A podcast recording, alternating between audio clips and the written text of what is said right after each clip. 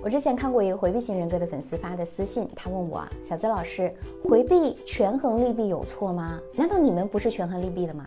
我只能说，他误会了权衡利弊的意思。如果在感情当中啊，你能够看到别人对你的付出，并且能够给予相应的回报，或者说你自己付出了，明确的表达出期待，那么你就是一个善良的、负责任的权衡利弊者，对吧？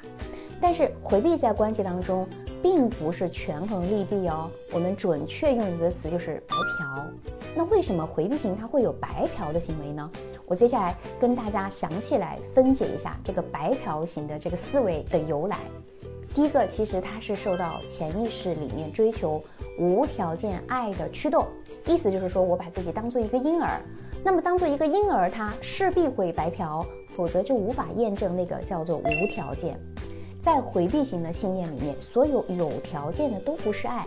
只有我什么都不做，什么都不付出，哎，即使我搞破坏、打压、贬低你，哎，你也不期待我来爱你，才是真正的无条件。所以呢，为了追求这种病态的无条件的爱，那回避它就会被潜意识所驱动，希望自己什么都不做，对方就来追自己、爱自己。第二是当回避自己什么都不做，没有人爱自己的时候，自己又有获得无条件爱的驱动，这就会让他们进化出一个叫做虚假的自我。他们会用这种符合各种主流价值观的自我来诱惑别人，让他们对自己付出无条件的爱。那么这一类的回避其实是有一点复杂，也很难被纠正的。因为现实会告诉他们，获得别人的关注、欣赏乃至于爱，是需要你具备一定条件的。那么这种现实的感受又和回避内在的追求那种无条件爱是相冲突的，他们就会把这种冲突放到自己的伴侣身上。你看，我就说你不能给我无条件的爱吧。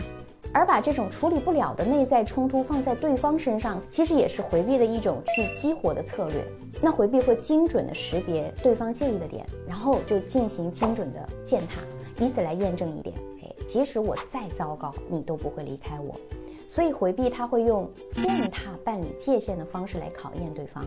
一旦伴侣啊丧失了底线，迁就对方。他就会继续调整下限去考验，直到对方不堪忍受离开了，啊，或者回避会觉得哇你这么弱，没有价值了，会觉得自己不划算而结束掉这段关系。